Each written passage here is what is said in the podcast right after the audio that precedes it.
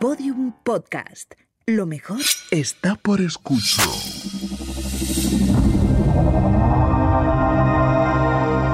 Por desgracia, seguro que conoces lo que es el ghosting y ahora además viene en forma de delito. Los cibercriminales del amor se acercan a las víctimas en redes sociales o aplicaciones de citas de contacto para establecer una supuesta relación afectiva. Muchas veces aprovechando un momento de debilidad emocional de la persona para engañarlas y hacerlas creer que comparten un vínculo especial con ellas.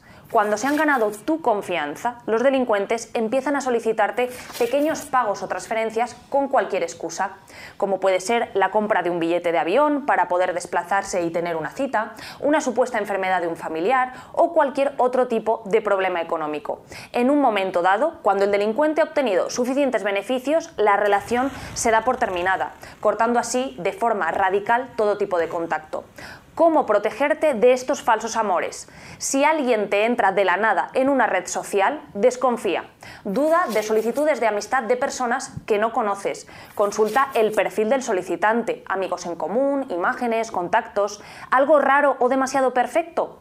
Y sobre todo, por muy idílico que parezca, el amor ni se compra ni se paga. Recuerda, uno de cada cinco delitos se cometen en la red. Ayúdanos a protegerte.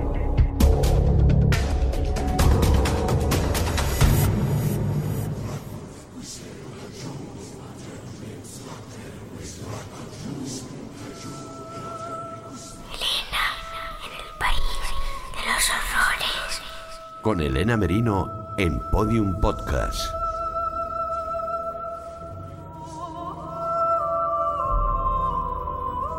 Hola a todos, ¿cómo están? Esto que acabamos de escuchar es el vídeo de la campaña que la Policía Nacional ha lanzado en redes sociales para prevenir contra los estafadores del amor online. Una forma bastante genérica de hablar de lo que ya engloba diferentes formas de timo, con distintos modus operandi y un par de cosas en común. Internet es el coto de caza de estos desalmados y en todas ellas, además de hacernos un importante agujero en el bolsillo, nos hacen un agujero más profundo y difícil de zurcir en el corazón. En España hemos sido desgraciadamente una potencia del timo. Y lo que es peor, lo hemos llevado a gala. Aquí hemos presumido de picaresca hasta convertirlo incluso en un subgénero literario. Hemos hecho comedia de la estafa, amparándonos en que se robaba a base de trampas a otro que pretendía engañar al timador a su vez, una suerte de cazador cazado. Coleximente popular además de que el timador se solía hacer pasar por tontito y por lo tanto la víctima era una mala persona que quería aprovecharse de la debilidad ajena y recibía su merecido. Bueno, pues en esto, como en tantas otras cosas, se acabó el cara a cara. Y se acabó también el negocio local, si me permiten la expresión. Ha cambiado el terreno de juego y la mayoría de estos delitos se cometen hoy por hoy en Internet. Según cifras del Ministerio de Interior, en 2022 se produjeron un total de 375.506 ciberdelitos, un 72% más de los registrados en 2019. Y este incremento se eleva hasta un 352% más si lo comparamos con respecto al año 2015. Y de esa cifra, de esos más de 375.000 delitos, el 90% son fraudes o estafas informáticas. No solo románticas, de todo tipo. Y detrás de la mayoría suele haber bandas organizadas, aunque no siempre. Seila Keralt, ya la conocen, la lingüista forense que nos enseñó que nuestra forma de expresarnos deja una impronta casi tan inequívoca como nuestra huella dactilar, en su último libro, Estafadores del Amor, habla de tres tipos distintos de malhechores de la seducción. Los conocidos como artistas del ligue, cuyo objetivo no es realmente nuestro dinero, sino enamorar al mayor número de personas posible, pero sin ninguna responsabilidad afectiva, con cero empatía, es decir, son cazadores que acumulan trofeos, los Love Scam, también conocidos como los timadores de la novia rusa o del novio marine, de los que vamos a hablar dentro de un momento con nuestro poli, con Eduardo Casas Herrer, y los estafadores del amor en serie, que es a los que esta especialista, Seila Keralt, con la que también hablaremos en esta edición del programa, ha dedicado realmente este último trabajo, y que son probablemente los más peligrosos de todos porque no se conforman con quedarse en el plano virtual sino que llegan a establecer relaciones afectivo-sexuales reales con sus víctimas. No hay datos segregados de este tipo concreto de estafas, de las románticas, de las cifras generales de ciberfraude en España, pero Keralt nos aporta alguna información de otros países que quizá se pudiera extrapolar también al nuestro. Por ejemplo, nos cuenta que los estafadores del amor sustrajeron en 2018 en el Reino Unido más de 50 millones de libras. En Australia, el año siguiente se contabilizaron fraudes por más de 28 millones de dólares australianos. En Singapur, el mismo año fueron 36,6 millones de dólares. Y en Estados Unidos, en 2020, más de 605 millones de dólares.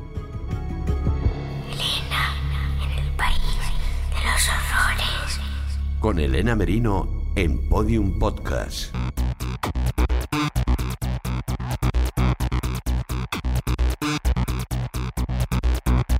Me hace mucha ilusión y voy a hacer una broma fácil hablando del tema del que vamos a hablar, porque vamos a hablar de estafas románticas, estafas del amor o ciberestafas del amor, pero voy a hacer, como digo, una broma fácil para presentar a nuestro querido Eduardo Casas Herrer. Y es que tengo una cita contigo, Eduardo. Efectivamente, aquí estamos, de cita, tú y yo. De cita. No es una cita romántica exactamente, más bien nos vamos a cargar.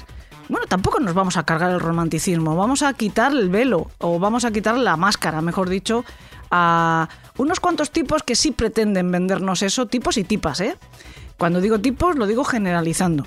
Eh, que sí pretenden vendernos eso, pretenden vendernos justo que todavía podemos aspirar a un amor muy eh, sorprendente, romántico, pleno y fácil y rápido, y que precisamente es con esa promesa con la que nos engatusan para mm, dejarnos vacíos, vacíos sobre todo los bolsillos ciberestafas. Me decías antes fuera de micro que las ciberestafas en general se han disparado de una forma eh, brutal o que todos los años, de hecho, por desgracia, se disparan. Mm, que creo que estáis, que, estáis, estáis atendiendo el doble de denuncias. Digo, estáis porque les recuerdo a todos nuestros secuaces que Eduardo Casas Herrer es nuestro poli, de hecho es ciberpoli, ¿no?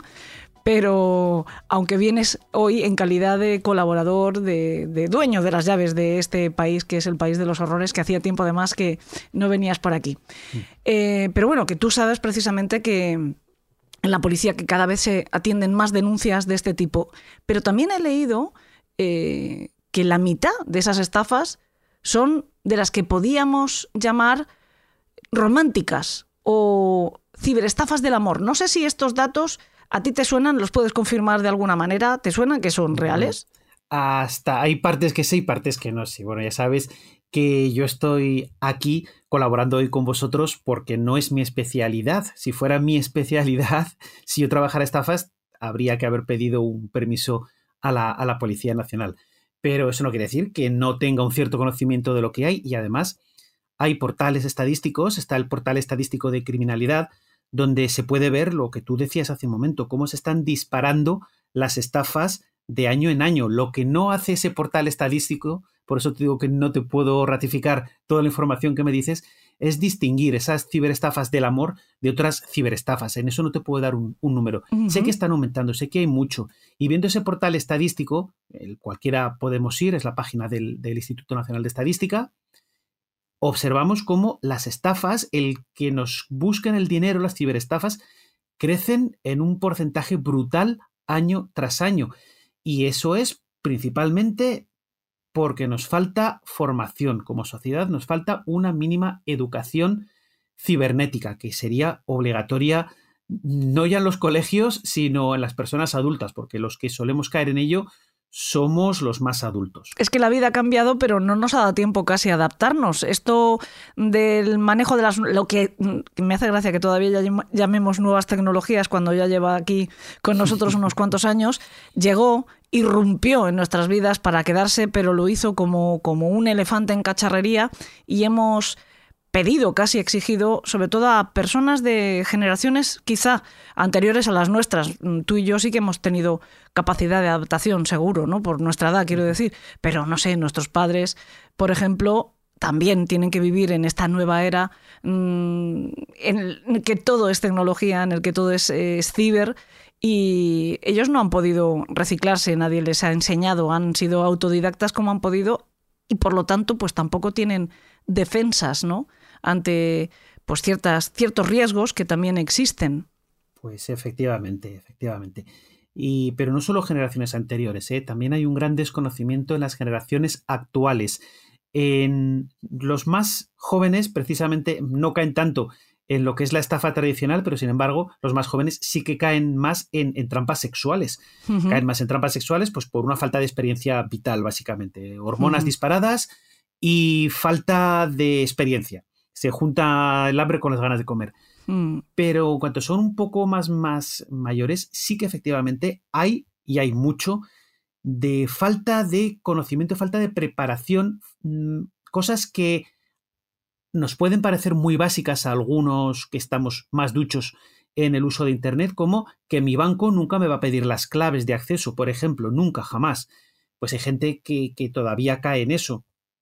Y eso que los bancos se están tomando muy en serio, porque su dinero al fin y al cabo eh, porque muchas veces tienen que acabar pagando lo que han robado sus clientes, pues están haciendo esfuerzos serios por mejorar todo el aspecto de la banca online, pero los estafadores, su trabajo es precisamente el contrario, el, el engañarnos, igual que si recibimos un correo no deseado, un correo que tiene un adjunto de mira, mira tu factura de 300 euros y enseguida picamos a abrir ese adjunto porque fíjate que yo no tengo 300 euros de factura y ahí nos están infectando. Y hoy en día la mayoría de infecciones va a ser para pedirnos dinero, directa o indirectamente. O bien pasa como este ordenador de, bien, este hospital de Barcelona que le están haciendo el chantaje que les están haciendo, es una de las estafas más conocidas, que es la del ransomware. Cuando escribí la red oscura ya no era nueva la estafa del ransomware, que es cifrarte el ordenador y si no me pagas no te doy la contraseña y si me pagas no te garantizo que te la vaya a dar, aunque te diga que sí antes de que me pagues. Esa es una de las formas que nos quieren quitar el, dinero y la otra forma que nos quieren quitar el dinero es metiéndonos un bichito que todas las contraseñas bancarias y de otra clase que estemos usando se las pasamos al delincuente. Por eso insistimos mucho siempre los que sabemos un poquito de seguridad informática que no se nos ocurra navegar sin un buen antivirus que nos va a detectar casi todos, casi todos los ataques eh, masivos, no dirigidos, porque si alguien, si un tío muy experto nos quiere entrar en el ordenador, nos va a entrar, pero no va a tener motivos un tío muy experto en entrarnos en el ordenador a ninguno de nosotros. El teléfono móvil, que muchos me preguntan, bueno, ¿y el teléfono? El teléfono, lo mismo. El teléfono tienen que usar un poquito de tu buena voluntad, también para muchas estafas que van por el ordenador. Es decir, te tienen que convencer a ti para que ingreses o los datos o para que te instales un programa. Si no, eh, por hacer clic en principio en un teléfono mm, es más difícil que se infecte. Pero si al hacer ese clic te puede llevar a una página que te diga instala esto y lo instales, pues igual hasta sin darte mucha cuenta. Por eso, siempre los adjuntos, no solo del correo electrónico, sino los que nos pueden mandar por redes sociales, que es muy habitual, el de mira qué foto te han hecho, que no lo sabes, y te llega de un contacto conocido. Entonces te fías y haces clic, pero es que ese contacto conocido a su vez también le han infectado. Y si tú haces clic, además de que te van a capturar tus datos, además vas a mandar a otros eso de mira qué foto te han hecho, por poner ciertos ejemplos. Pues no te tienes que fiarte en ningún adjunto que no estés esperando que te parezca sospechoso. Y también eh, lo que has dicho tú del teléfono móvil, ahora se ha puesto muy de moda correos que te piden pequeñas cantidades de este envío que estabas esperando de correos, ahora que todos compramos por internet, hacemos pedidos de pequeñas cantidades de cosas a cualquiera de estas em, macroempresas ¿no? que venden, pues no sé, AliExpress o, Amazon o cualquiera de estas. Oye, tu envío está esperando a que tú hagas ese pequeño pago em, para confirmar un euro y medio y es una trampa. O sea, que, tengan todos en cuenta pues que si el banco no es tu banco, y si es tu banco, menos todavía. Si no es tu banco, seguro, pero si es tu banco, menos todavía. No te va a pedir nunca jamás tus datos por la cuenta que le trae eh, y nunca mejor dicho, mm, si no estás esperando un pedido, pues tampoco. Mm, además, normalmente los gastos de envío los has pagado ya, etcétera, etcétera. Entonces, pues bueno, ese tipo de cosas. Pero, como digo, hay ahora esta nueva Em, manera que si quieres es casi eh, requiere algo más de esfuerzo por parte de los estafadores, porque todo esto que estamos diciendo son trampas, lo llamamos también estafa, pero bueno, pues son trampas de oso. Tú vas caminando y te caes en el agujero. Pues es algo parecido, ¿no? Te mando esto, si clicas, te infecto el ordenador o me das tu clave o, tal. Pero lo otro es fuego lento, porque tú estás hablando al final con una persona real de carne y hueso al otro lado.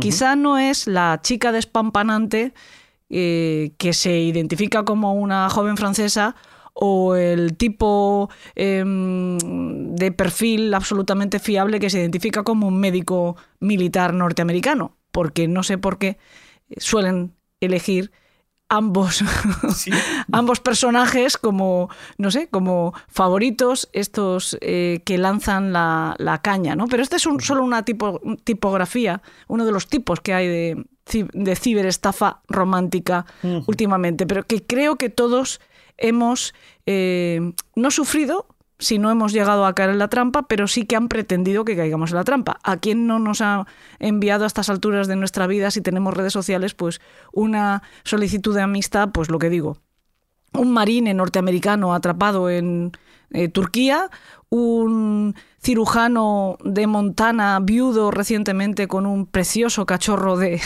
bulldog francés y dos niños adorables, o una chica que bien podría ser modelo eh, parisina y fogosa, eh, pues bueno, pues eh, queriendo tener una amistad que rápidamente se transforma en amor, porque a mí creo que han tardado el récord Guinness de medio minuto en pedirme matrimonio.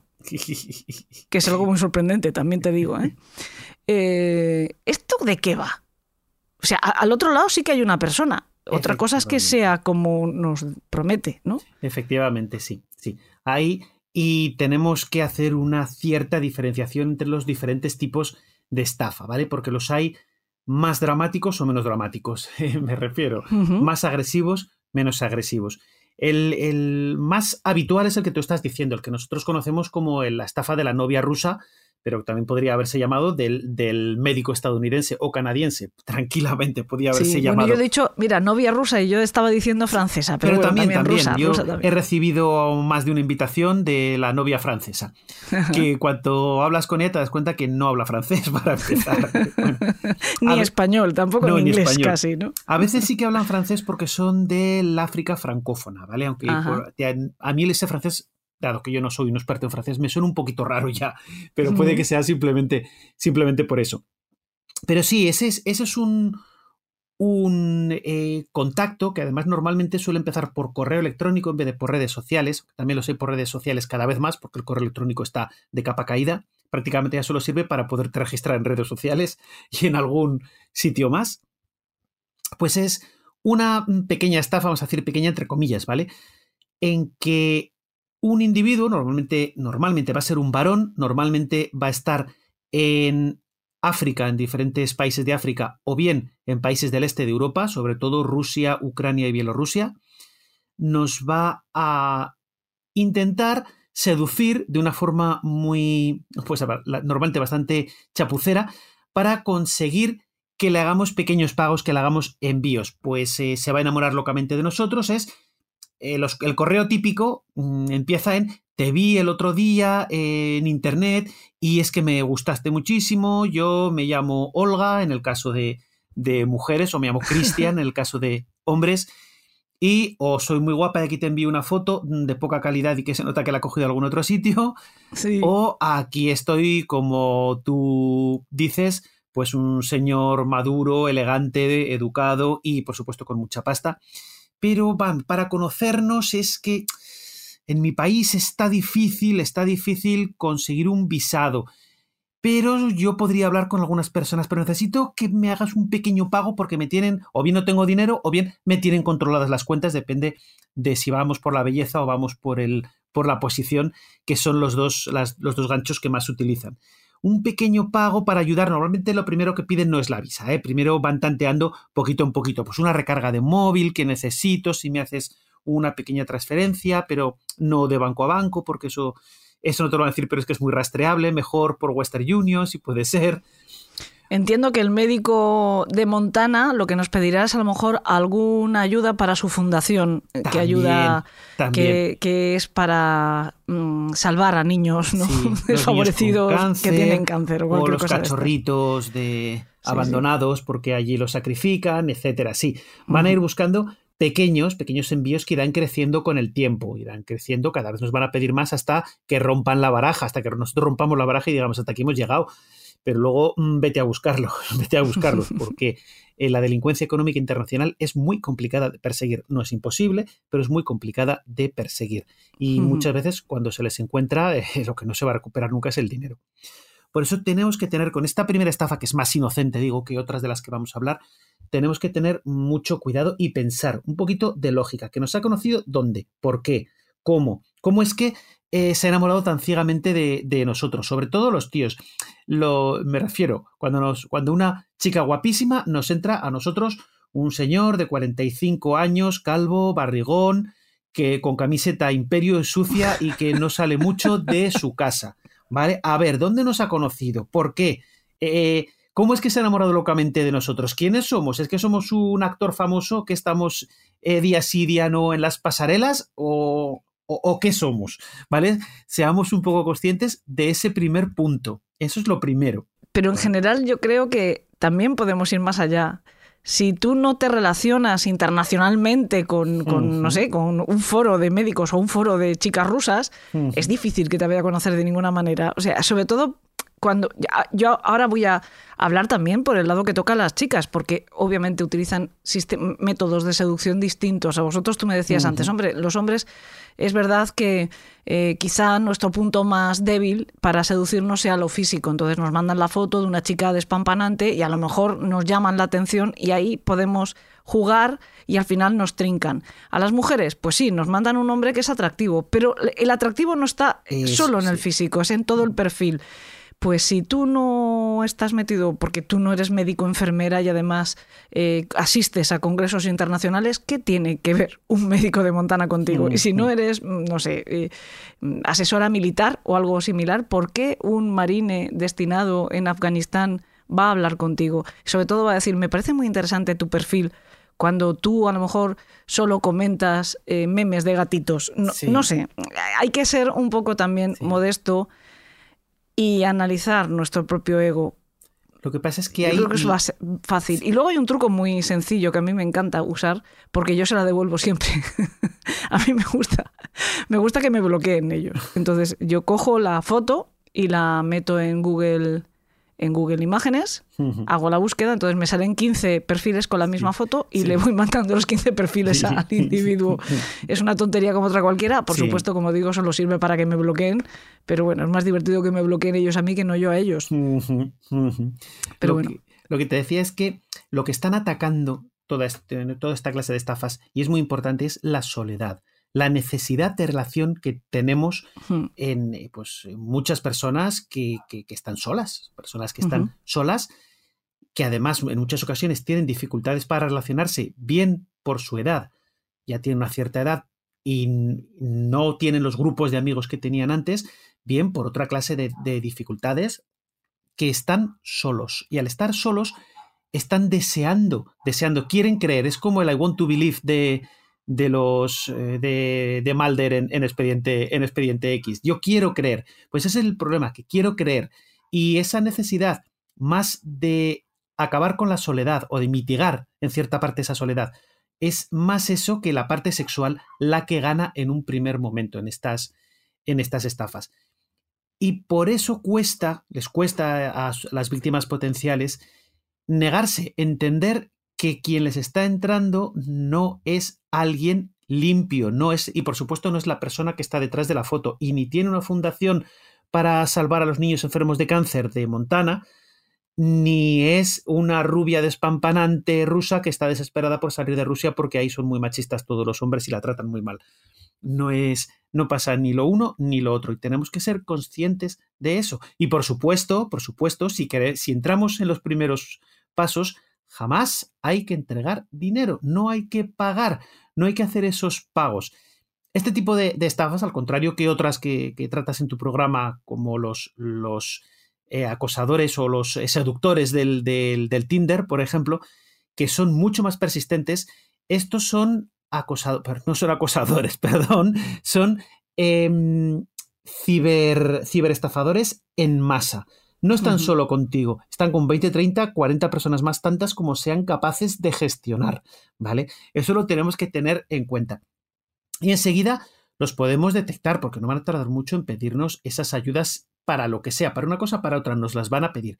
Y es fácil, si les decimos que no, nos van a dejar en paz. Por eso digo que es una estafa que no es demasiado, demasiado compleja salirse de ella, al contrario que otras de las que vamos a hablar. Claro. De hecho, tú lo has dicho, desgraciadamente la advertencia es mucho más complicada porque atacan a nuestra soledad cuando lleguemos, cuando más tarde en el programa hablemos de, de estos otros que Sheila Keralt ha llamado, por ejemplo, eh, estafadores del amor en serie, ¿no? Porque sí, tienen esa forma de actuar casi como delincuentes en serie, como hemos visto de otro tipo de, de, delitos mucho más graves, si queremos, ¿no? Pero tienen esa misma manera de actuar y es mucho más complicado, complicado zafarse de ellos porque parecen mucho más veraces cuando los conoces, ¿no? Pero ella también veremos que nos dará una serie de claves para saber detectarlos. En cualquier caso, el mejor consejo siempre es, si te piden dinero, huye de ahí. Da Exacto. igual cuánto tiempo lo conozcas. Da Exacto. igual. Hombre, si es tu marido hace 20 años, no, por favor. que nadie me malinterprete, que después. Sí. Pero si es alguien que conoces hace relativamente poco y lo has conocido eh, pues a través de internet y no conoces a su entorno bien, no conoces a su grupo de amigos de toda la vida, a su familia, etcétera, y te pide dinero, uh -huh. ahí tienes ya una serie de claves, ¿no? Pero como decimos, hay otro tipo de, de delitos relacionados con el amor, con el sexo, etcétera, que hay que cuidarse muy mucho de ellos. Estos son las estafas, pero quizá incluso peores que las estafas porque acaban con con algo más mm, íntimo y más personal eh, y acaban a veces en verdaderas tragedias, uh -huh. es, son cosas como la sextorsión, ¿no? Efectivamente, la sextorsión, ahí estamos hablando ya de mafias organizadas, mafias muy organizadas, que están sobre todo para ámbito hispano están sobre todo en ciertos países de África y para el ámbito anglosajón sobre todo están en Filipinas, aunque siempre hay pequeñas sucursales en otros países. Se organizan en, auténticos call center que tienen pantallas y tienen pizarras con el empleado del mes, la empleada del mes, el que más dinero está consiguiendo, el que más víctimas tiene. Y son de una crueldad exponencialmente más alta respecto al caso anterior.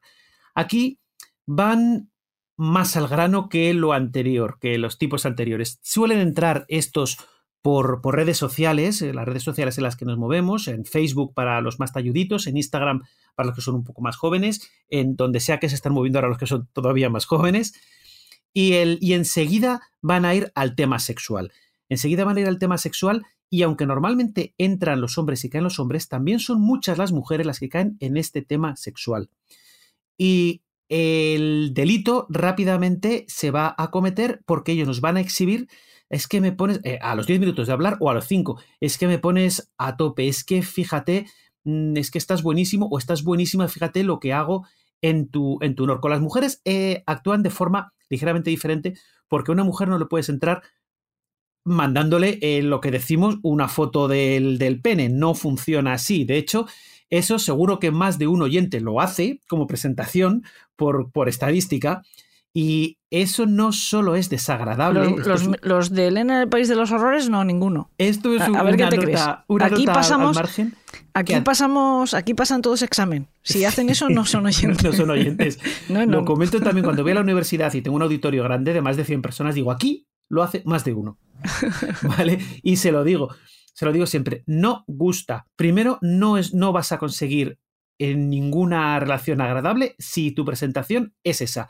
Es y que si... yo, pi yo, pienso que eso no se hace para gustar, ¿no? Entiendo que eso se hará para molestar, más pues, bien. O sea, no, eh, o hay, hay algún individuo todavía que piense que mandando una foto así directamente, hola, ¿qué tal? Tras, Ras. foto de aquello, pues va a conseguir hay, de verdad algún, de todo. algún objetivo noble. De hay de todo.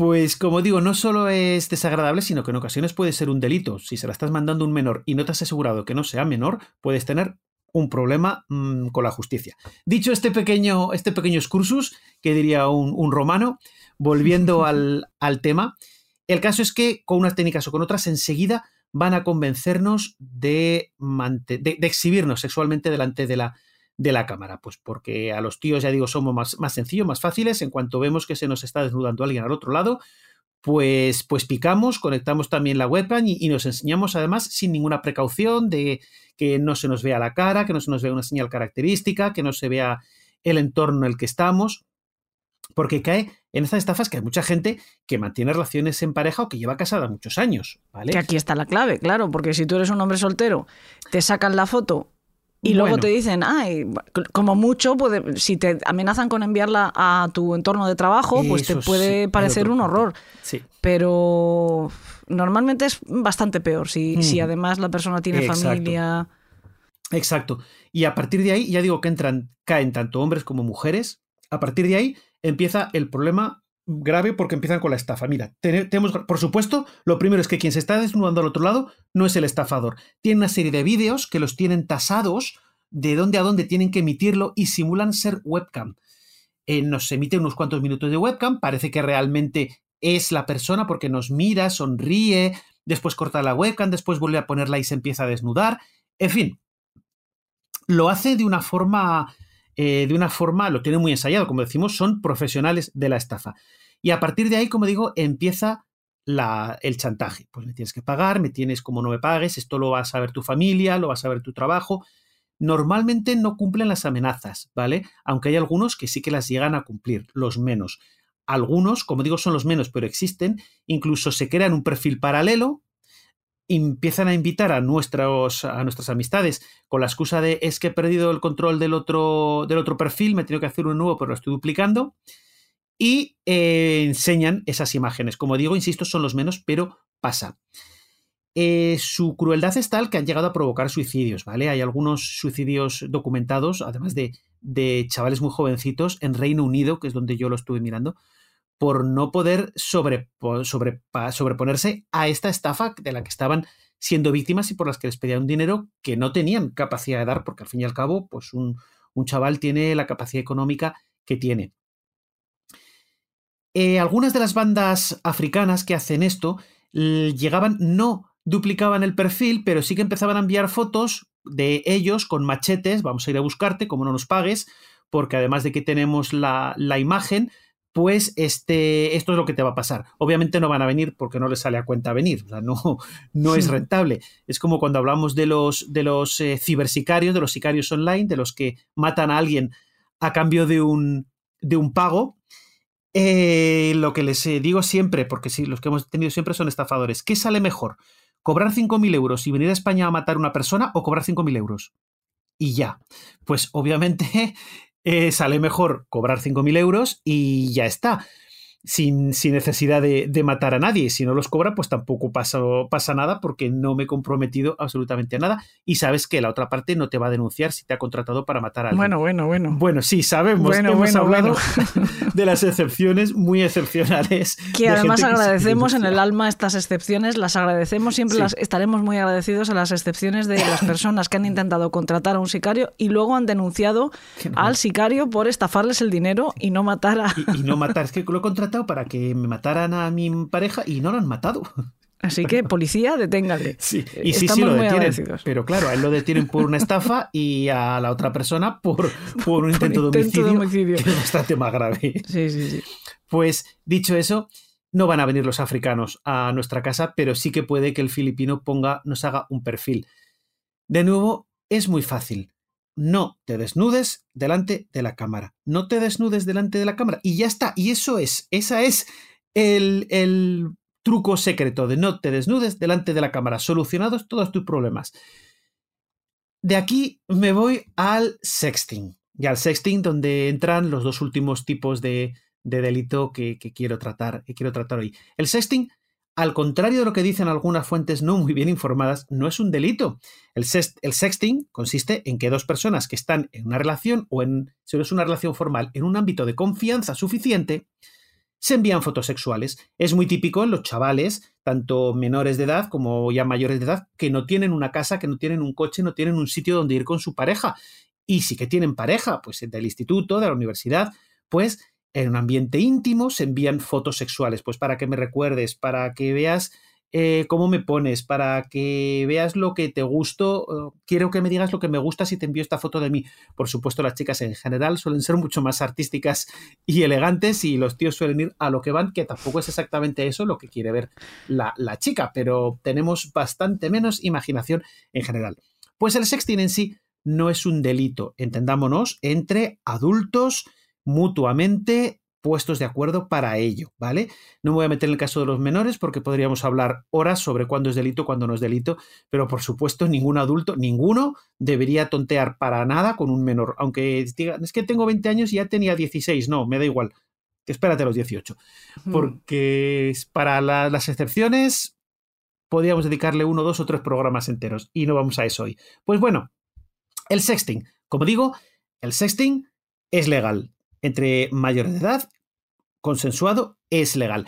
El problema es lo que se haga luego con esas imágenes, porque hay veces que bien la relación acaba y empieza lo que se llama la pornovenganza, que una de las dos partes, normalmente el hombre, pero no siempre, como ya no tiene a esa, a esa chica de pareja porque le ha dejado y le ha roto el corazón, pues entonces lo que hace él como venganza, ojo porque digo le ha roto el corazón como si fuera alguna clase de justificación y no lo es, ¿vale? No. lo es, nunca hay una justificación para, para un delito al menos no de esta clase, pues como por venganza sube esas imágenes a foros de pornografía de adultos.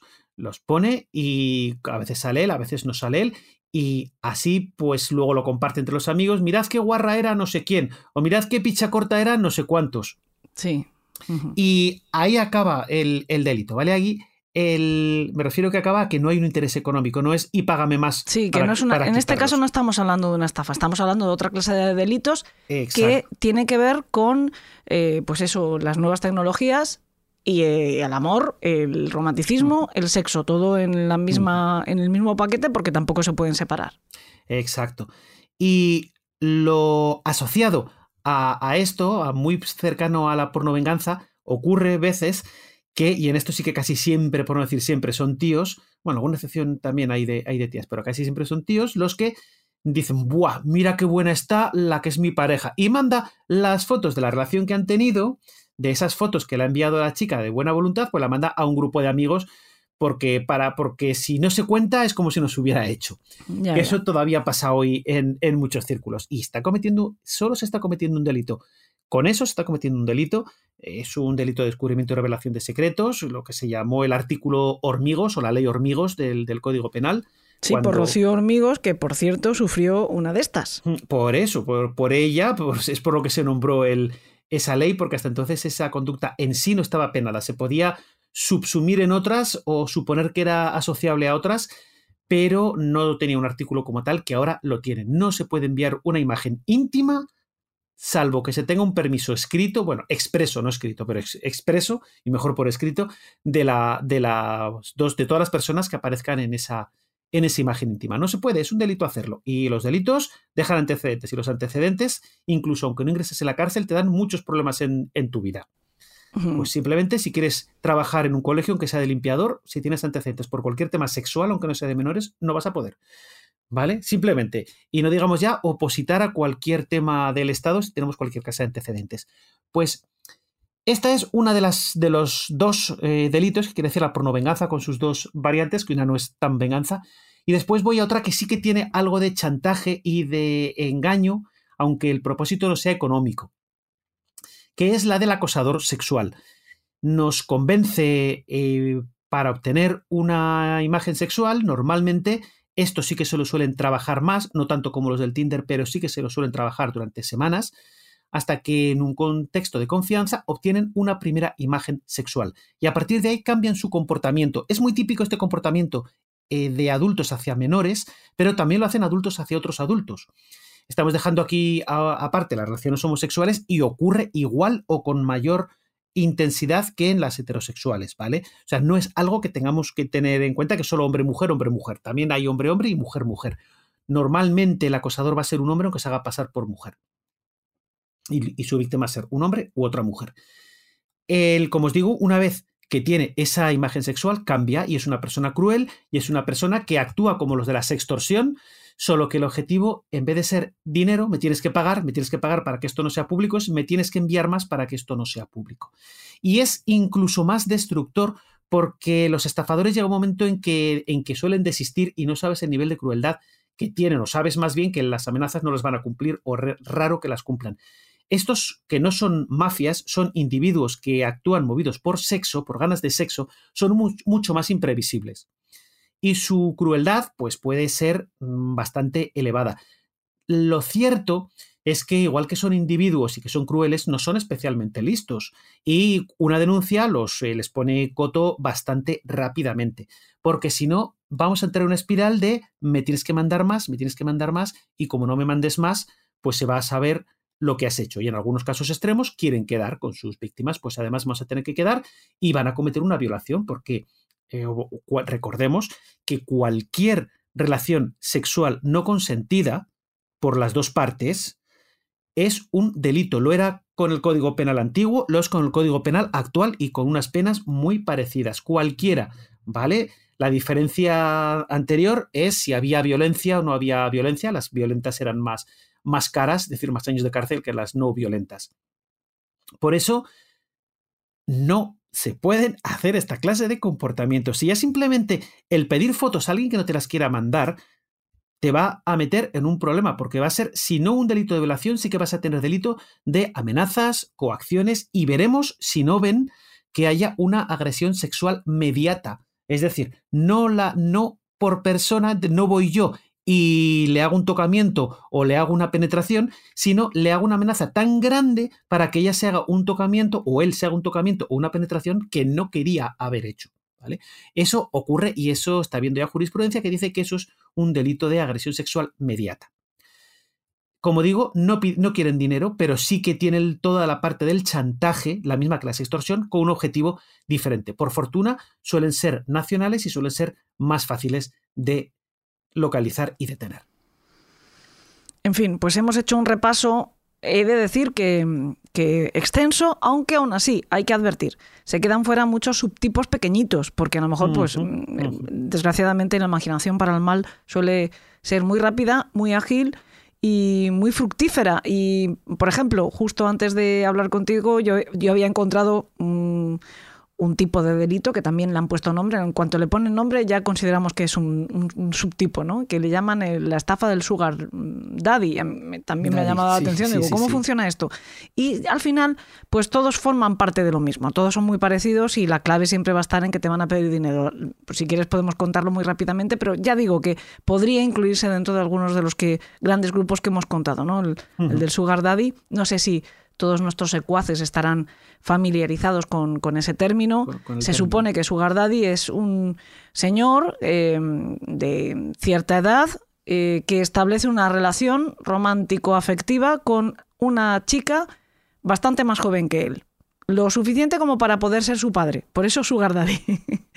a la que mantiene o da caprichos o bueno, pues se comporta mm, nutriciamente, ¿no? Intenta eh, hacerle regalos, bueno, pues esto, pues algo así, ¿no?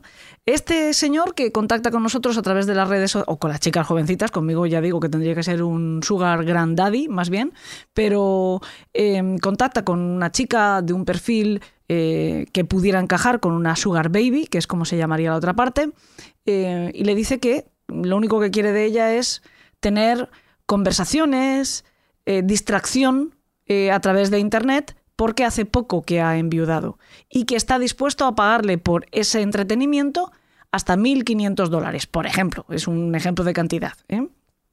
Eh, si caemos en esa trampa, eh, nos va a pedir un PayPal. Hay un, hay un, en, en, el ejemplo del artículo que he leído hay algo que a mí me hacía gracia y es que como gancho para terminar de convencernos, este supuesto sugar daddy tan generoso nos envía fotos de otras chicas también jóvenes que han eh, accedido a su oferta y nos manda eh, estas imágenes de estas chicas sujetando un cartelito escrito por ellas que ponen mm, fulanito es mi sugar daddy, y me paga tanta tanto dinero al mes. Me parece muy ridículo, pero bueno. En cualquier caso, eh, lo que nos va a pedir es una dirección de, PayPal y nos va a hacer llegar un mensaje mm, de que efectivamente hay una cantidad esperando a que nosotros hagamos una verificación. Una verificación que nos cuesta, a su vez, dinero. Una pequeña cantidad, pero hemos de pagarla para recibir el monto que él nos promete. Ahí tenemos la estafa, ¿no? La persona que escribe el artículo dice que llegó ahí en sus pesquisas porque obviamente ir más allá le hubiera costado dinero y tampoco es plan pagar por trabajar. Bueno, pues como digo, seguramente pues se podría casi incluir también en, la novia rusa, ¿no? Es un, pues perfil, una, variante. de la novia rusa. En este caso, eh, en vez de tratar de convencernos mediante esa promesa de amor tan repentina y que puede despertar nuestra susceptibilidad, o debería, pues nos promete algo casi más sencillo que quizá pues nos parezca más lógico. Mira, estoy solo y lo único que quiero es que tú me entretengas un ratito cada noche y te pienso pagar. Parece que es algo fácil, accesible, que no nos cuesta mucho y encima nos vamos a llevar un dinero. Bueno, pues tampoco. Nadie da duros a cuatro pesetas, que al fin y al cabo ha sido el mejor consejo que han dado contra la estafa. Sí. No sé si, si ya... No lo acuñó Enrique Rubio, pero sí lo utilizó mucho en sus libros y mira de qué tiempos mm. estamos hablando. O sea, que nadie da duros mm. a cuatro pesetas, pues nadie da em, euros a cuatro céntimos, ¿no? Podríamos mm, aplicarlo así o, decirlo así. Eduardo, que no tardemos tanto en volvernos a citar. Ya sabes, yo encantado de colaborar con vosotros. Busquemos una excusa. Eh, muchísimas gracias de verdad.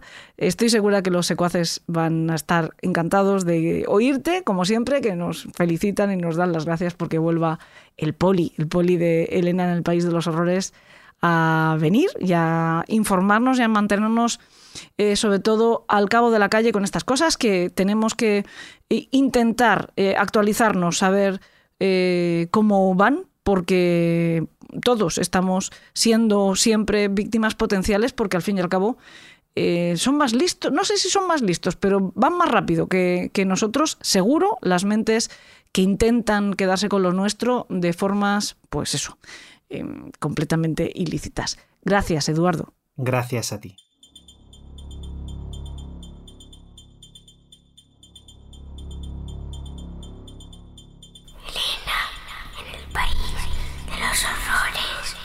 con Elena Merino en Podium Podcast. Como en muchas otras clases de delito en estos, empiezan a producirse hibridaciones, porque el delincuente, sobre todo el que se dedica a la estafa y al fraude, especialmente si para ello emplea las nuevas tecnologías, tiene que procurar reinventarse con frecuencia. Y no solo eso, las bandas de ciberestafadores del amor ya no solo actúan desde lugares tan remotos como Nigeria o Europa del Este, como nos explicaba Eduardo, sino que ya los tenemos aquí.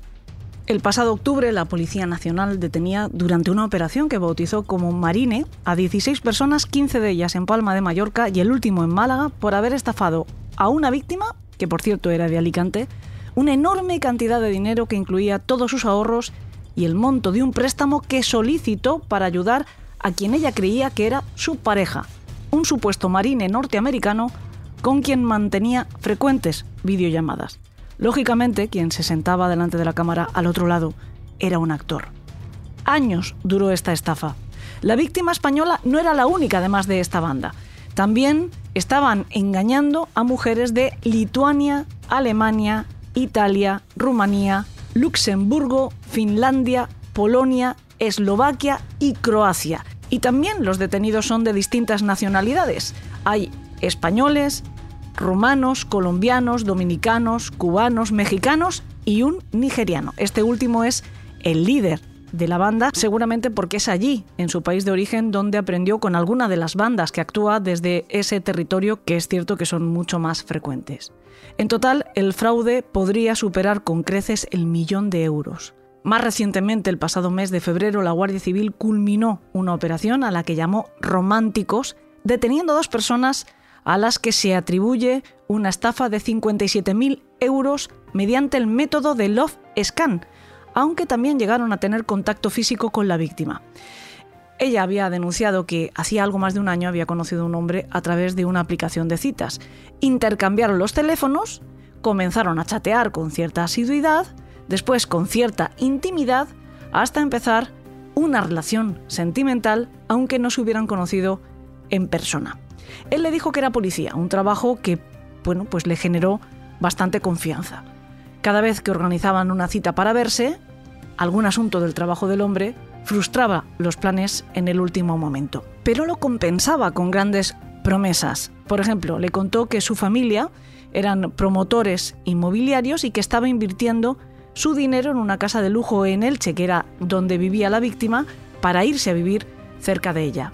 También compartía con la mujer sus dramas. Le contaba que tenía un hijo adolescente con muchos problemas, una madre enferma que estaba a su cargo, un negocio familiar en ruinas, la vez que el estafador quedó en persona con su víctima, en realidad se hizo pasar por un pariente de su enamorado y aprovechó para ahondar más en el drama familiar y remover los sentimientos de la mujer, que estuvo mucho más dispuesta a ayudar a partir de ese momento.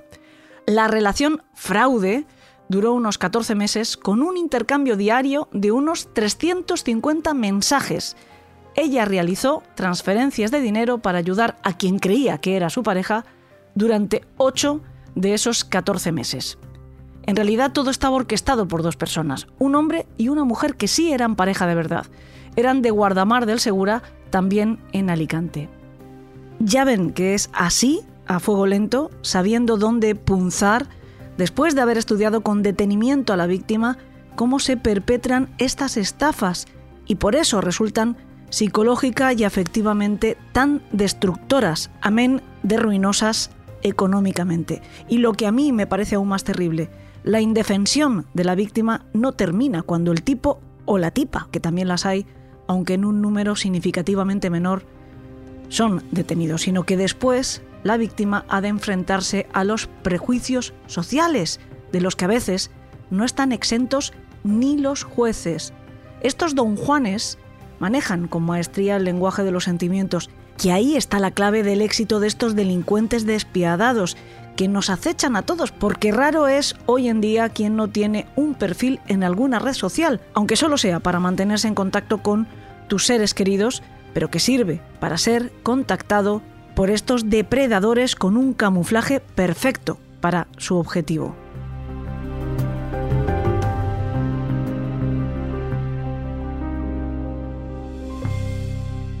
Para hablar de todos estos temas que estamos introduciendo, tenemos a la, mejor ahora mismo y además para mí es un auténtico placer volver a recibir en el País de los Horrores. No solo porque la vez anterior nos dio toda una lección, sino porque fue descubrir a una magnífica persona, una auténtica experta en temas forenses, descubrir una disciplina que hasta entonces pues había sido bastante mm, misteriosa, podríamos decir, para cualquiera que fuéramos aficionados a estos temas, pero eh, obviamente no expertos y, luego pues eh, descubrir a una que me gusta y presumo de llamar nueva amiga, Sheila Keralt. ¿Qué tal? ¿Cómo estás? Bienvenida al País de los Horrores.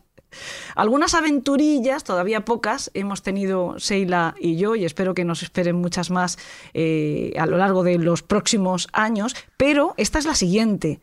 Eh, estafas amorosas, el nuevo libro que tiene Sheila, ya lleva un tiempo en el mercado, pero es fabuloso. Eh, estafas amorosas, el don Juan seduce, convence y manipula, de nuevo con la luz.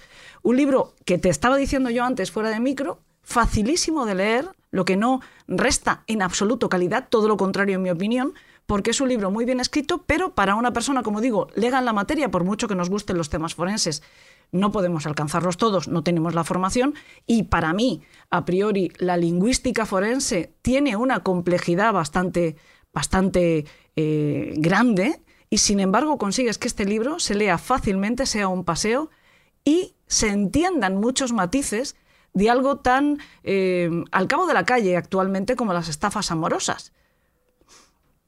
Es, em, además, la estafa amorosa es algo que yo creo que de momento nos estamos tomando un poquito a chufla, porque en este país somos así, ¿no? De repente nos llega la historia de un tipo que ha conseguido engañar a un montón de mujeres y como tú recoges además en las, en las últimas páginas del libro, que me parece eh, eh, quizá lo más importante, el aporte más, más intenso y más importante que, haces con, con, estafas amorosas, nos demuestras que todavía existe, todavía hay vigente un recalcitrante machismo en nuestro país a la hora de juzgar estos, este tipo de cuestiones y se sigue eh, culpando a la víctima, sobre todo cuando la víctima es mujer, ¿no?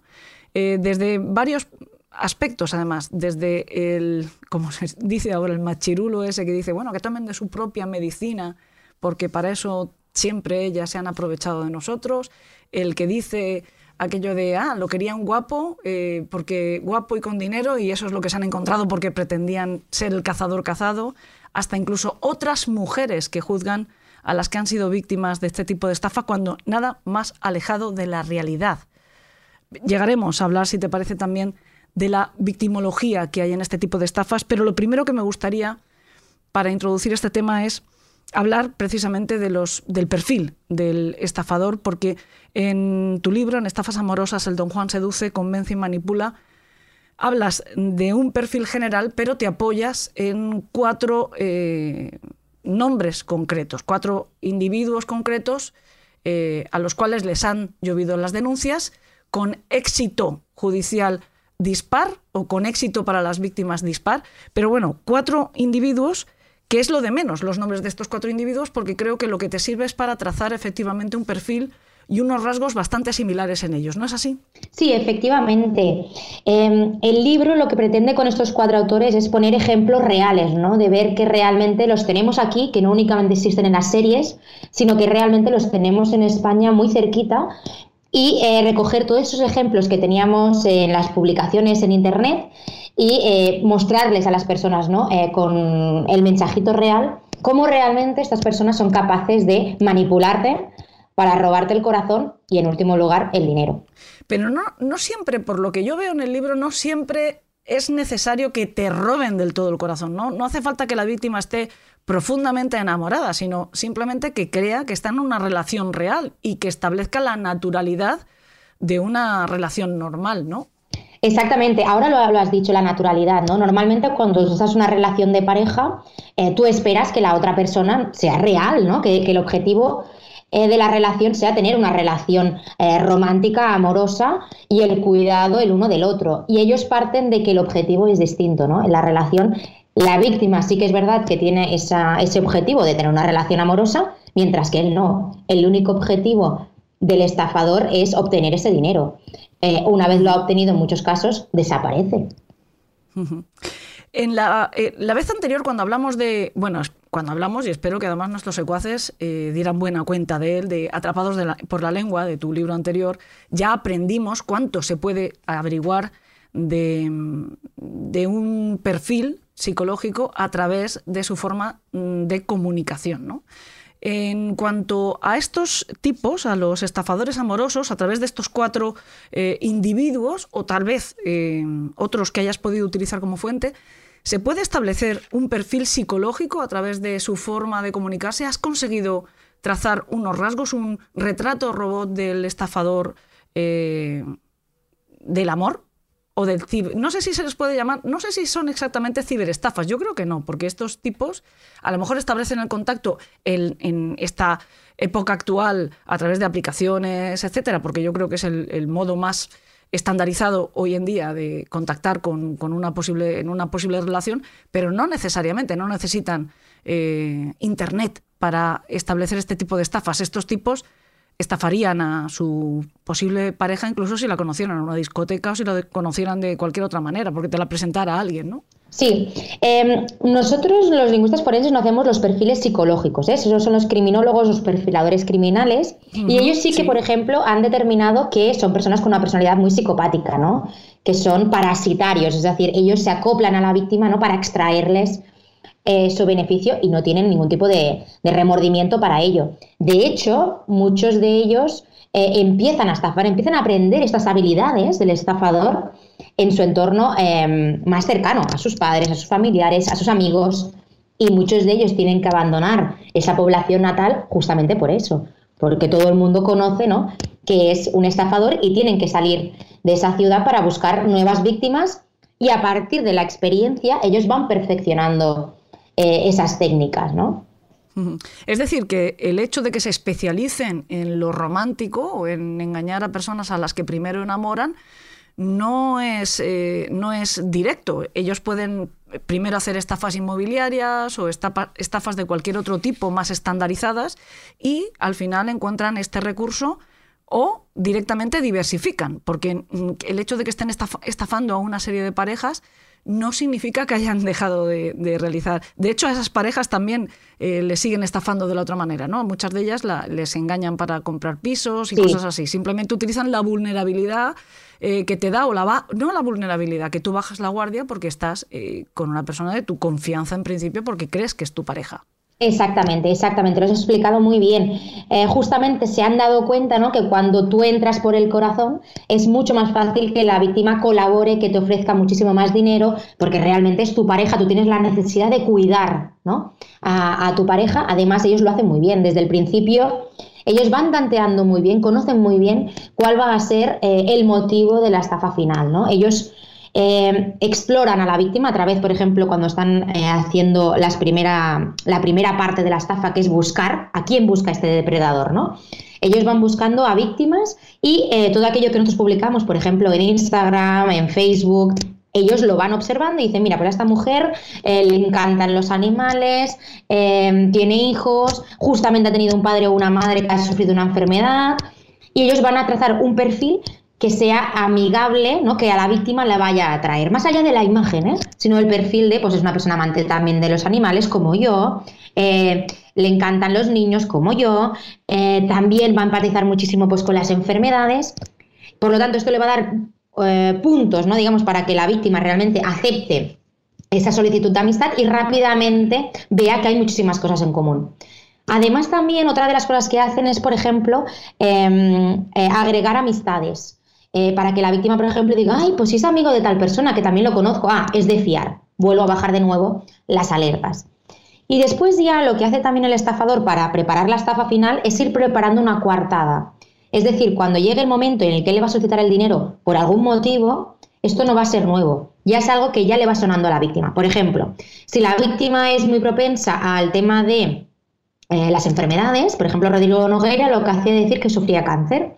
Entonces él desde el principio ya le va diciendo a la víctima que se encuentra mal, pero no sabe el motivo. Ay, hoy no me encuentro muy bien, hoy me duele tal, ¿no? Y la víctima incluso es partícipe. Ah, pues ves al médico, cariño, se preocupa por él, ¿no?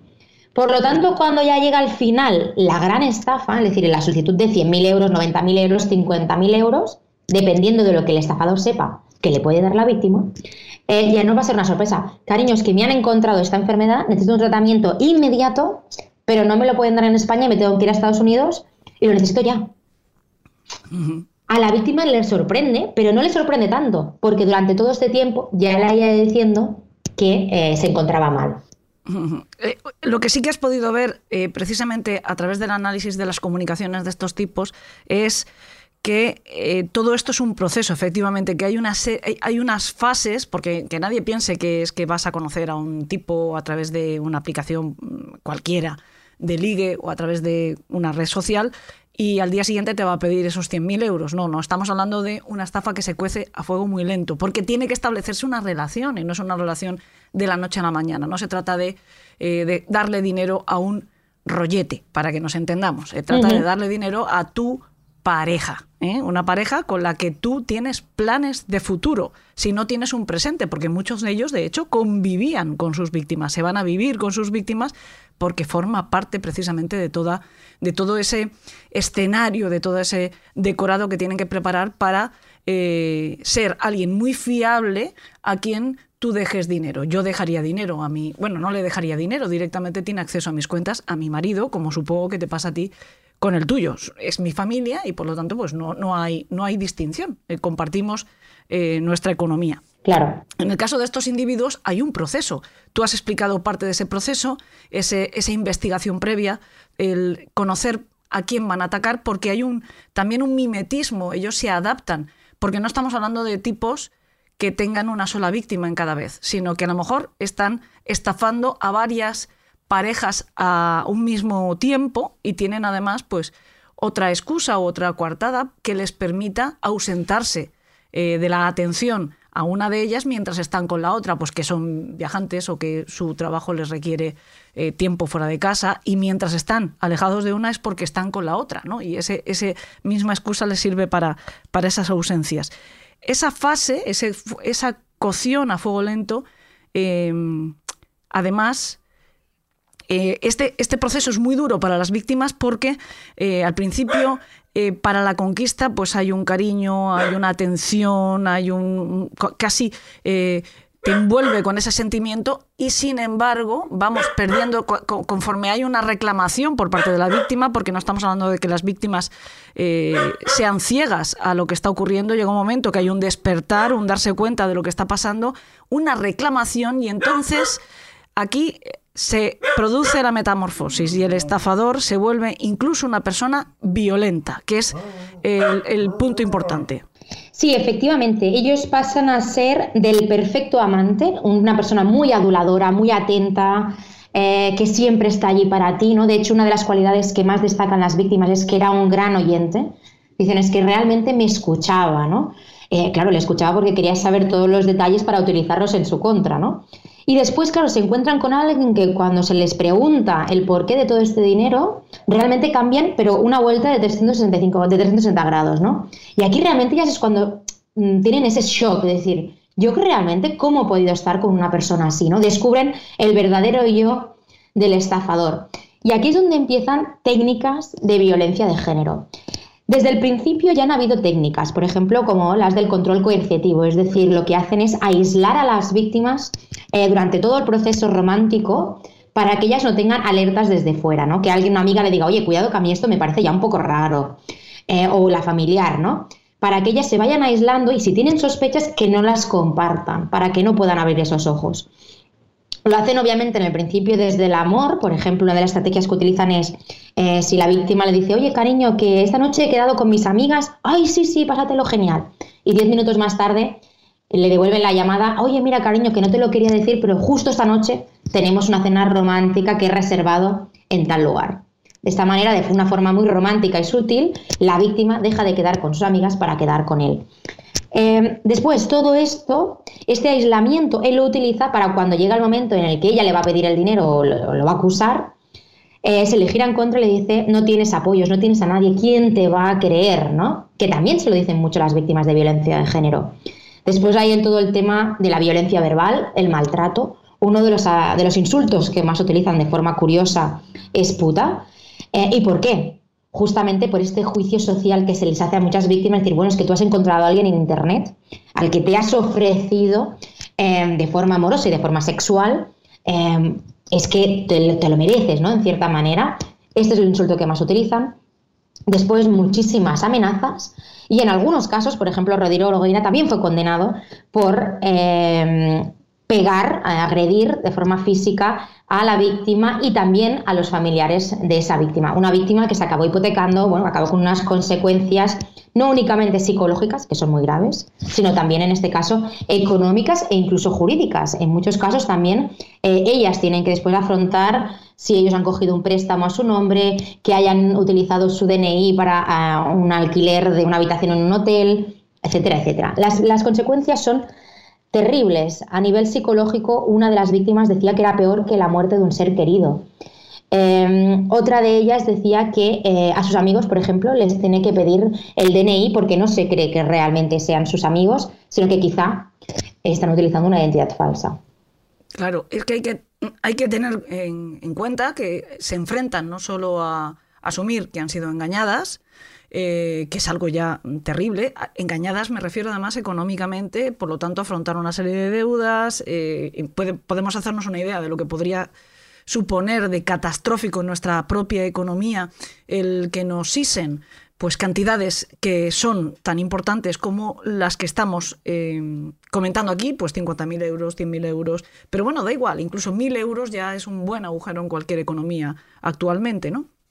Sino que además se tienen que enfrentar a asumir que una relación que puede haber llevado años es absolutamente falsa. Es exactamente lo que tú has dicho. Es como eh, cualquiera que, hayamos tenido una relación que ha salido francamente mal, cualquiera que hayamos tenido una relación en la que hayamos estado enamorados profundamente y hayamos descubierto que nuestra pareja nos ha engañado y hayamos puesto fin a esa relación de forma dolorosa, hemos tenido que pasar un duelo. Un duelo como eh, un poquito menos grave que si realmente es el fallecimiento, pero en este caso no es menos grave que si fuera el fallecimiento, es descubrir que la persona de la que has estado profundamente enamorada nunca ha existido y al contrario, lo que teníamos enfrente era alguien que estaba intentando acabar con nosotros. Eso debe de ser horrible, como tú dices, como eh, secuela psicológica, pero no vamos a pensar que esa víctima es alguien inocente o fácil de engañar. Tú me ha llamado la atención que has dicho, bueno,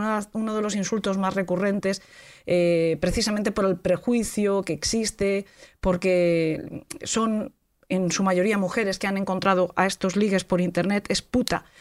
Seila, no nos engañemos, es el insulto que más recibimos las mujeres cuando nos tienen que insultar. Liguemos por internet o caminemos por la calle, da lo mismo, no sé por qué, por alguna razón, zorra puta es... Sí, sí, estar ahí, sí, sí. En fin, pero bueno, es, es así. Eh, no, no, no caigamos en el error, esto me, parece importante, no caigamos en el error de pensar que efectivamente las víctimas de este tipo de estafadores son mujeres fáciles. Eh, término odioso, pero que recurro a él porque creo que es muy gráfico para que nos entendamos. Lo que toda la vida se ha entendido así, es decir, una mujer que está buscando el tener una relación. No, no, no, no. Estamos hablando de personas a las que conquistan despacito y simplemente eh, están abiertas al amor porque están a lo mejor solteras en ese momento.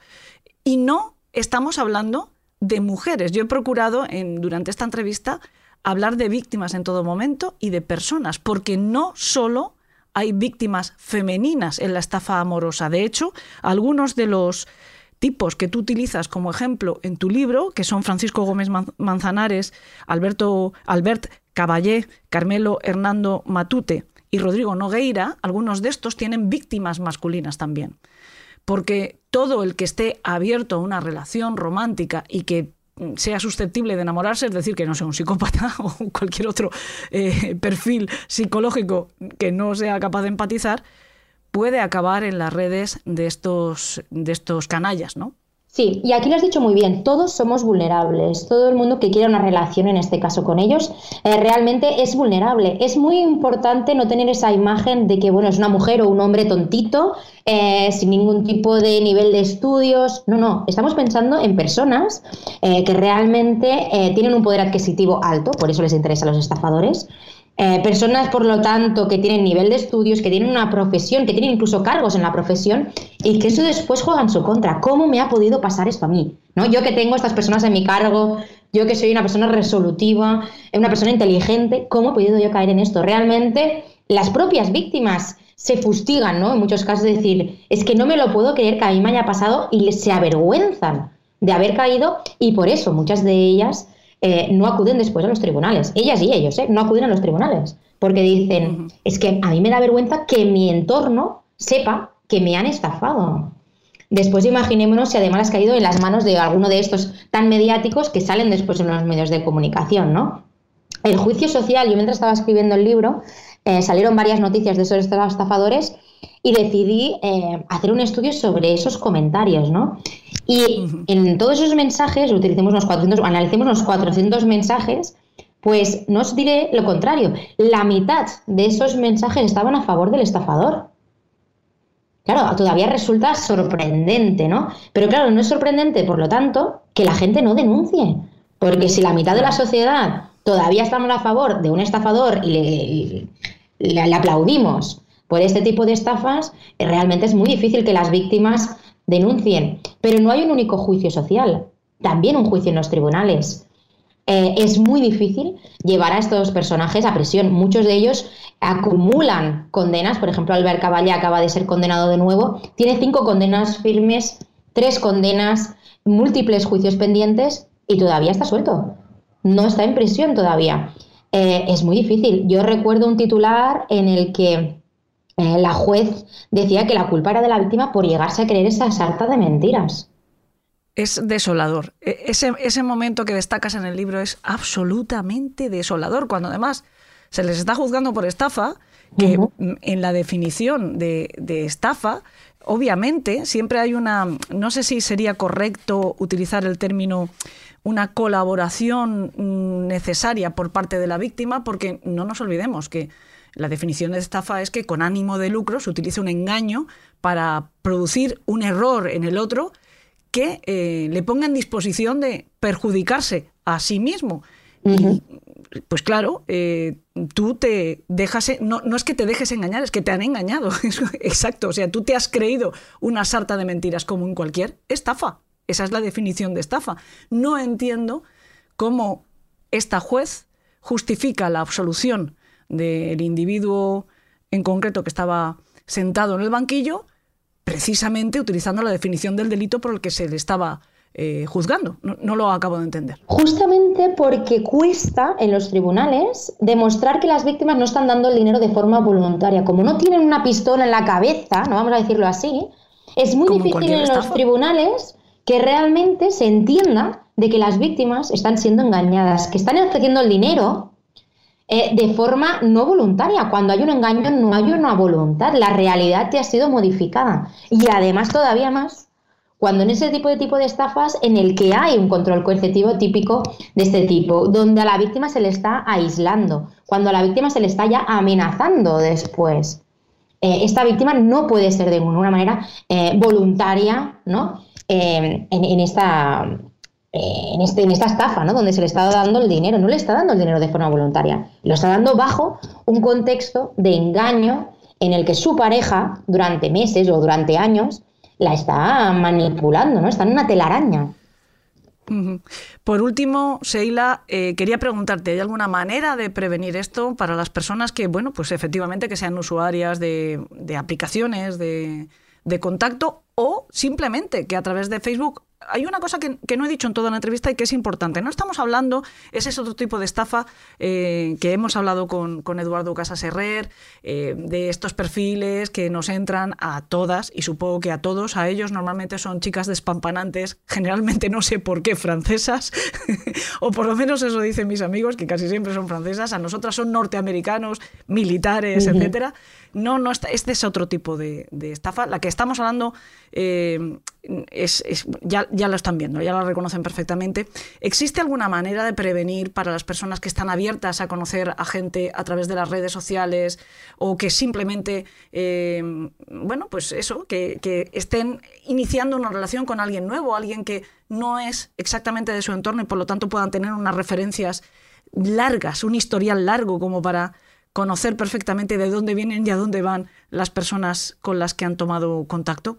Sí, eh, una de ellas eh, es ese primer contacto en los durante los primeros días. Ellos insisten mucho en crear un vínculo de confianza. Ellos normalmente se presentan como una víctima de alguna relación anterior, es que yo lo he pasado muy mal y necesito a alguien que sea real, que sea sincero que me dé confianza, son palabras que repiten constantemente en sus primeros mensajes. Así que cuidado con alguien que repite de forma constante palabras como confianza, honestidad, seriedad, sinceridad, ¿de acuerdo? En segundo lugar, cuando de forma muy repentina eh, te demuestran y te declaran el amor de forma muy fogosa, ¿no? Desde el principio. Em, cuidado con eh, esas pequeñas solicitudes eh, de, por ejemplo, no dinero directamente, pero cariño, ¿me puedes recargar el móvil porque así después podemos hablar? Te quiero ir a ver, eh, pero ahora no tengo efectivo. Cuidado con estas pequeñas solicitudes y sobre todo el no aislarnos. Si sospechamos que alguien, algún amigo, está siendo víctima, em, no hace falta forzar las cosas, pero sí que le tenemos que dejar claro que vamos a estar allí para lo que sea necesario. justamente este libro Em, lo escribí para alertar a las víctimas, ¿no? a posibles víctimas de cuidado con eh, este tipo de palabras o personajes, ¿no? en, este, en este caso, que actúan de esta forma, pero también para las víctimas para que entiendan todo aquel proceso eh, y se saquen esa mochila de culpabilidad. ¿no? Habéis sido víctima de un proceso muy largo eh, en el que realmente si él te ha puesto en la diana, es muy difícil que escapes. Y después un tercer público, justamente que son los policías, tribunales, ¿no? los agentes judiciales, que realmente entiendan em, cómo se gesta una estafa y las artimañas que ellos utilizan para llegar a conseguir el, dinero. Pues mira, lo iba a decir yo, que también lo, recomendaba precisamente a los jueces para que se pongan las pilas y entiendan que esto es así y que cada vez, desgraciadamente, es más común. Pero bueno, efectivamente, es un libro altamente recomendado para todo el mundo, por lo tanto, para que regalemos a los amigos que sepamos que están solteros y por lo tanto son eh, especialmente vulnerables a este tipo de cosas, para las personas que eh, se encuentran en una situación de soledad que también les convierta que les convierte en alguien vulnerable a una estafa amorosa eh, y si quieren de verdad aprender a prevenir, a cuidarse a uno mismo frente a este tipo de sinvergüenzas y de canallas, pues altamente recomendado. Como digo, Estafas amorosas, el Don Juan seduce, convence y manipula, de la editorial Larousse, escrito por Sheila Keralt, siempre muy bienvenida, siempre de verdad un placer recibirte en Elena en el País de los Horrores. Muchísimas gracias por tu generosidad de tiempo y de conocimientos. A ti, Elena, un placer.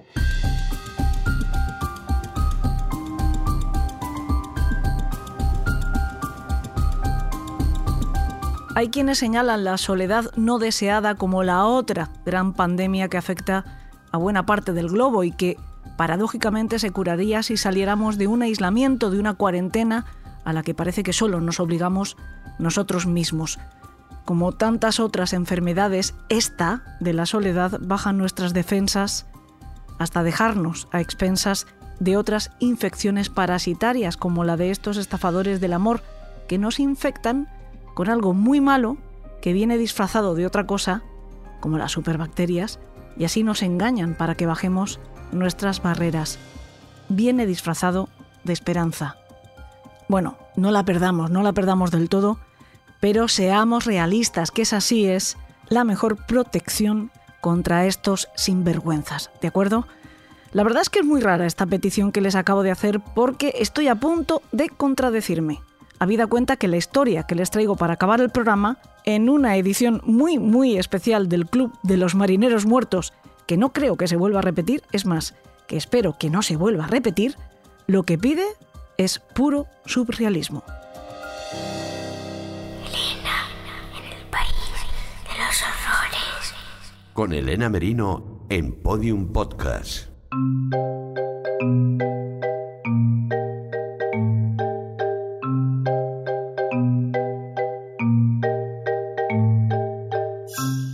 Les decía que espero que no se repita esta historia que les vamos a contar, que de hecho les va a contar una de sus protagonistas, porque se trata de una historia real y es además la historia de un robo. Con final feliz, eso sí. De esas que conviertes en anécdota que cuando la cuentas la terminas diciendo, ahora nos podemos reír, pero menudo mal rato. Bueno, pues les voy a poner en contexto antes de presentarles a Maite Masaur, que es una de las sufridoras de este susto corregido. Ya nos han oído hablar en más de una ocasión de uno de nuestros sitios favoritos de Madrid, uno de los más fantásticos que conocemos allí, concretamente en Alcobendas, y que la banda de Elena en el País de los Horrores consideramos un poco nuestra casa porque desde luego siempre nos han tratado como si lo fuera en cada una de nuestras visitas. Les aseguro que es un lugar muy mágico que les hemos recomendado visitar si tienen ocasión. Se trata de la Galería de Arte Est Art Space, que es una galería de arte, pero en realidad es mucho más. Es un espacio donde se ofrecen todo tipo de actividades culturales, donde se ofrecen cursos, exposiciones, etc. Que lleva además un equipo a los que hay que querer conforme los conoces, que aman lo que hacen y que sienten un respeto gigantesco por el arte y sus artífices. Bueno, pues el pasado 23 de febrero participaban en la Feria de Arte Jazzmad con un stand donde exponían obras de los artistas Perrilla, Juan Aguado y Arol. Pues bien, una pieza de este último misteriosamente desapareció. Y a partir de aquí me gustaría que fuera la propia Maite Sánchez Masaur, codirectora de la galería, quien nos contase la aventura que corrió esta pieza.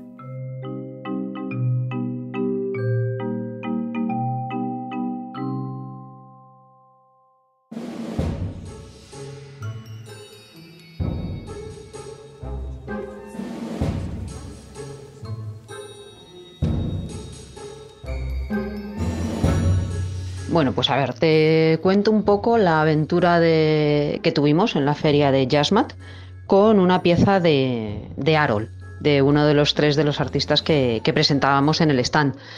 Bueno, pues el sábado por la noche, después de irnos, todo estaba perfectamente bien en el stand y al llegar el domingo por la mañana una pieza había desaparecido. Entonces, bueno, pues hasta ahí susto tremendo, mala leche que ni te puedes imaginar, porque, bueno, sabemos todo lo que, lo que hay detrás de, una obra de arte, lo que cuesta hacerlas y, que en una feria, pues el resultado que vayas teniendo es que venga alguien y decida que te puede robar una pieza, pues nos dejó el, domingo, pues, pues hechos polvo, la verdad.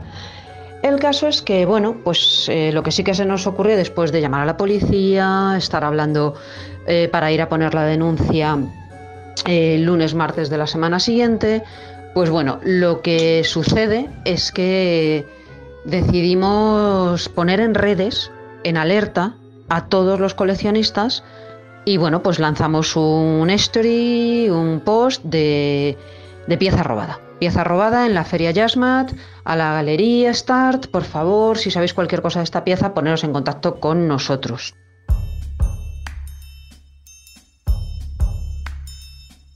Entonces, bueno, lo que nos dejó muy, muy, muy gratamente sorprendidos fue cómo se volcó a lo bestia todo el mundo en, ayudarnos. O sea, incluso las galerías que teníamos de vecinos en la feria, eh, galerías de fuera de España, muchísima gente que nos sigue en redes sociales, bueno, pues empezaron a eh, republicar o repostear esta, bueno, pues lo que es la, noticia del, robo, la, la, alarma, por decirlo de alguna manera. Bueno, se acaba la feria, nos vamos a casa, hechos polvo, pero bueno, pues nada, pues qué se le va a hacer. Con la anécdota de, feria un poco a las espaldas. ¿Y cuál es mi sorpresa? Cuando el lunes por la mañana eh, bueno, pues resulta que en la galería recibimos una llamada de alguien diciéndonos precisamente eso. Bueno, sois una galería a la que le han robado una pieza, ¿verdad? Pues sí, sí, somos nosotros. Y bueno, pues le comentan a, Javier, bueno, pues es que me la he encontrado. Dice Javier, ¿cómo que te la has encontrado? Dice, bueno, no me la he encontrado, pero conozco a quien lo ha robado y por favor salir a la puerta, salir a la puerta que, que os acabamos de, de dejar la pieza, os acabamos de dejar la escultura y bueno, pues nos quedamos bastante alucinados. Salió Javier a por ella, coge la, se encuentra una bolsa de papel y dentro de la bolsa de papel se encuentra efectivamente la escultura intacta y una carta de arrepentimiento del secuestrador.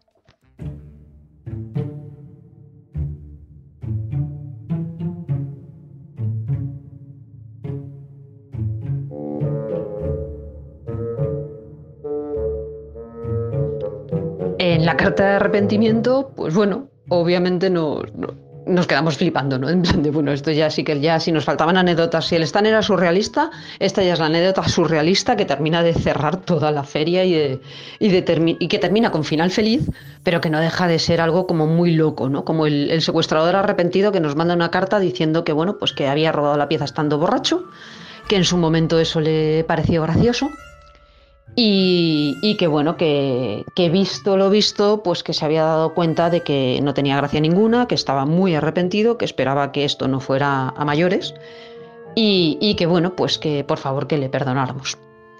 Así que bueno, pues nos quedamos, pues eso ya te digo, muy, muy flipando. Pero bueno, al fin y al cabo, bueno, pues una historia curiosa, una anécdota curiosa, con final feliz. Eh, obviamente, bueno, pues a ver, te quedas un poco como diciendo, a ver, chico, por muy borracho que estés, no vas por ahí robando cosas en una galería, pero bueno, venga, va, venga, va, te has arrepentido, pues no, no vamos a darle más bombo a esto, no vamos a, tener, no va a tener más consecuencias. La única consecuencia que tiene ahora es que, bueno, pues la pieza eh, actualmente se vende con su carta de arrepentimiento y con la bolsa en la que fue secuestrada. Así que bueno, pues esto es un poquito la, anécdota surrealista que nos ha pasado durante la feria.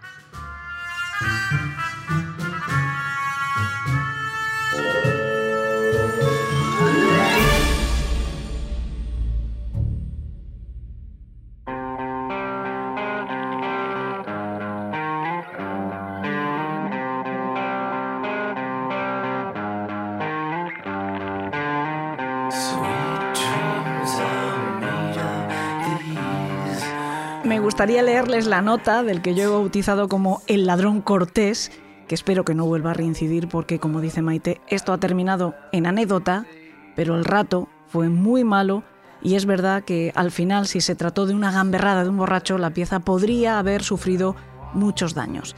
La nota dice así. Buenos días.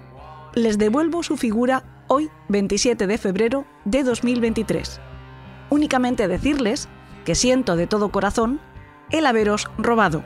Fue un acto infantil y estúpido del que me siento profundamente arrepentido. Estaba completamente borracho y me pareció una idea graciosa. Ahora me doy cuenta de que no es así y os pido perdón. Les ruego encarecidamente que puedan perdonarme y espero de verdad que no vaya a mayores. Reciban un cordial saludo. Cuando dice que espera que no vaya a mayores, está claro que lo que espera es no ser denunciado y bueno, pues el buen corazón del equipo de Est Art Space ha preferido perdonarle. Yo lo que espero es que el arrepentimiento sea de todo sincero y no haga más el tonto, ni borracho, ni sobrio. Por cierto, si quieren visitar la galería y de paso pues ver la obra aventurera forzosa de Arol, la encuentran en el número 4 de la calle La Granja de Alcobendas, a pie justito de la parada de metro de La Granja. Tengo que darles las gracias a Eduardo Casas y a Sheila Keralt por ofrecernos tanta información para aprender a protegernos de acechadores que de verdad nos encontramos con frecuencia quienes usamos redes sociales u otras aplicaciones de Internet para comunicarnos con otras personas.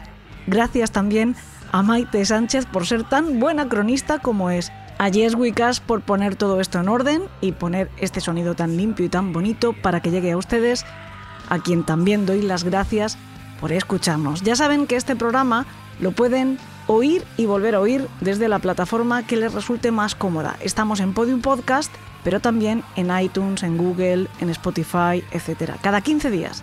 Y la semana alterna, es decir, por ejemplo la que viene, estamos en iVoox o en iTunes porque toca programa exclusivo para mecenas.